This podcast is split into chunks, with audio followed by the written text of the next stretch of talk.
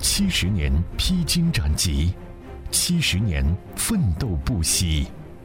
二零一九年是新中国成立七十周年，传承改革，开创开放。七十年，祖国峥嵘岁月步履不停。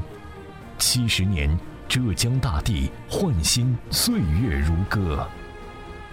壮丽七十年，奋斗新时代。新时代，浙江电台民生资讯广播庆祝中华人民共和国成立七十周年主题报道：寻找浙江那片红。那片红。听众朋友们，大家好，我是子文。今天我们要走进的是衢州市衢江区辉平乡上平田村。辉平乡地处于衢州北部千里岗山脉，海拔六百余米的腹地，距离衢州市区五十八公里。辉平乡是一个革命老区乡，以千里岗山如平，日升光照辉煌，所以名叫辉平。这里的辉呢是光辉的辉，屏就是屏障的屏。后来名字就渐渐演变成了灰色的灰和天平的平，于是就叫辉平乡。第二次国内革命战争时期，中共浙皖特委在一九三六年进入渠县、遂安、寿昌三县交界的千里岗山区，开辟了革命游击根据地，广泛开展游击斗争。采访当中，当地的红色历史讲解员梁小凤对记者说起了当年的革命故事。一九三六年十月，中共衢穗寿中心县委成立，那这位呢，就是当时的中共衢穗寿中心县委书记严忠良。中共衢穗寿中心县委下辖六个区委，那我们现在所在的位置呢，就是当时的中共衢穗寿中心县委第二区委辉平乡。那吴长生呢，就是当时的中共衢穗寿中心县委第二区委书记，他是严忠良在我们上平田村发展的第一个党员。一九三六年十月下旬，上平田区委成立。上平田区委下设两个支部，一个是西乌支部，一个是上平田支部。第二区委成立之后，积极播撒红色种子，扩大武装革命力量。许多党员冒着生命危险为红军游击队做向导、搜集情报、筹钱粮、照顾伤员。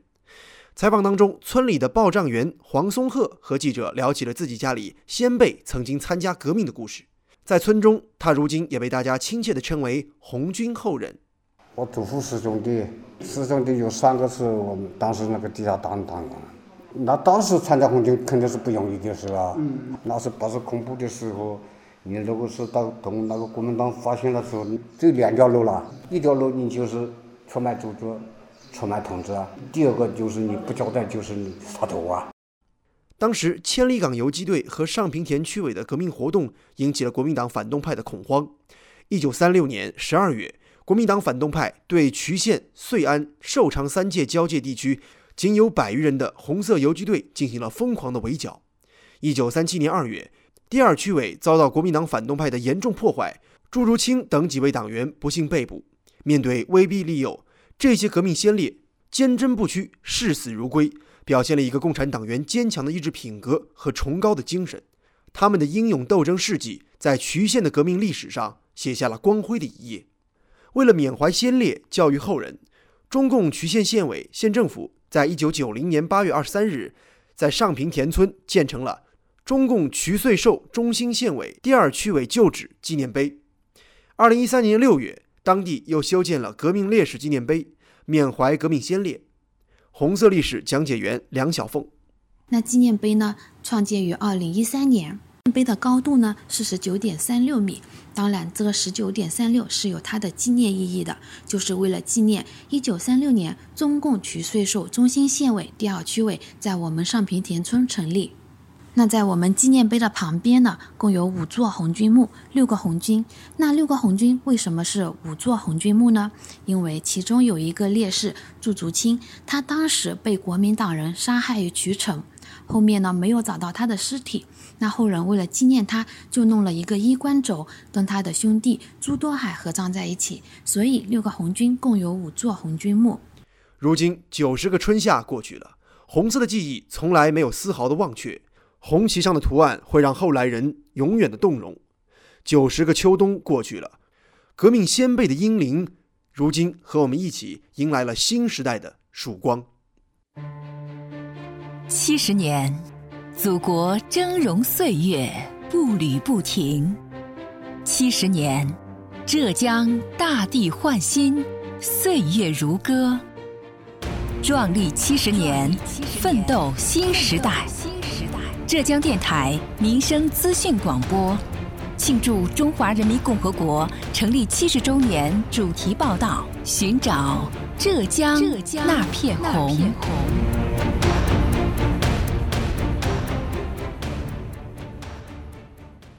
二零一五年，红色千里港旅游景区通过了国家三 A 级景区的验收。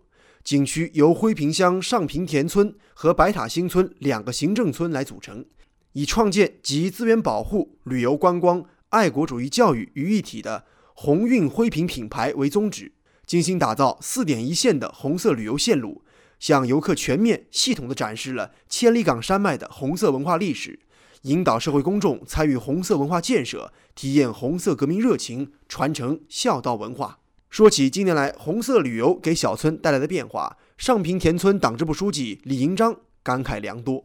几年以来呢，我们这个成了，这几年变化的是大的了。山门哈做起来，这还有那个凳子做起来哈，古古墓群、雨舞道、纪念碑哈。啊，以前我们巴士都不会上来的，在现在的那个大巴都会上来的。一般都旅游企业党建啊哈。要到这个纪念碑来。二零一三年，惠平乡千里港游击区革命旧址被浙江省委、省政府列为第八批省级爱国主义教育基地。二零一八年，又被省社科联命为第八批社科普及基地。这里不仅可以满足人民群众对红色文化的需要，也是党员干部接受传统教育的良好场所。红色旅游不仅仅是革命精神的实践之旅，也是推动当地经济发展的新的引擎。仅辉平乡爱国主义教育基地，二零一八年共有四十余家单位团体慕名而来参与组织党建活动，清明、五四、七一、十一等重大节日，共接待游客两万余人。采访当中，上平田村原村委妇女主任林根凤告诉我们的记者，为了更好地服务自己的家乡。她在几年前辞去了自己在城区里的稳定工作，现如今的她回到家乡担任村委委员，就是为了在建设自己美丽家乡的道路上贡献自己的力量。而自己的丈夫和家人也从当时的反对转变为如今的理解和支持。那肯定的哇，我的我老公都老是骂我呗。村里个事就什么事情都要人去干的不嘞哈，在我们那有什么办法嘞？你吃了这碗饭就不能够放弃，这随便没有人去做也不行的嘞哈。在我老公说他这个，我是光棍了，就我一个人在村村里。采访中，衢江区农业农村局的工作人员宋凯丽告诉我们的记者，旅游基础设施完善之后，辉平乡预计全年可以接待游客三十万人次。辉平乡嘛哈，我们全区来说是红色旅游这一块旅游资源也是比较丰富了。然后目前嘛，辉平上坪田村结合它当地的这个红色文化，也是作为曲江区唯一的一个红色教育基地，目前发展也相对较好了，有效的带动了千里港精神的传承，也带动了周边的一个民宿啊、农家乐啊等餐饮产业的发展，给当地的居民百姓提供了增收的一个保障。当地不仅拥有一批红色旅游资源，同时还拥有一批珍稀的自然景观资源。采访当中，灰坪乡宣传委员林倩告诉我们的记者。其实我们多年以来哈都是以旅游为我们的发展定位的，包括老百姓内心也是非常的渴望旅游哪一天能有大项目，能有投投资主体进来。那么我们的资源主要三个方面，一个的话今天到我们红军村里面感受到了一个红色旅游的、有红色文化的资源，第一个；第二的话就是满眼的绿色。好，我们除了我们眼睛看见竹海以外，我们还有一个省级自然保护区，是千里港省级自然保护区。